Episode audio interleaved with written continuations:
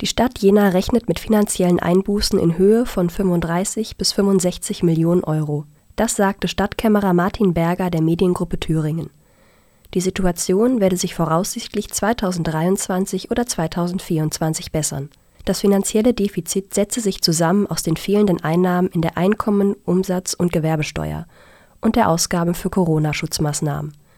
Je nach Szenario könnte das Defizit unterschiedlich schwer ausfallen. Die Stadt wolle deshalb kurzfristig über ihren Haushalt entscheiden, so Berger.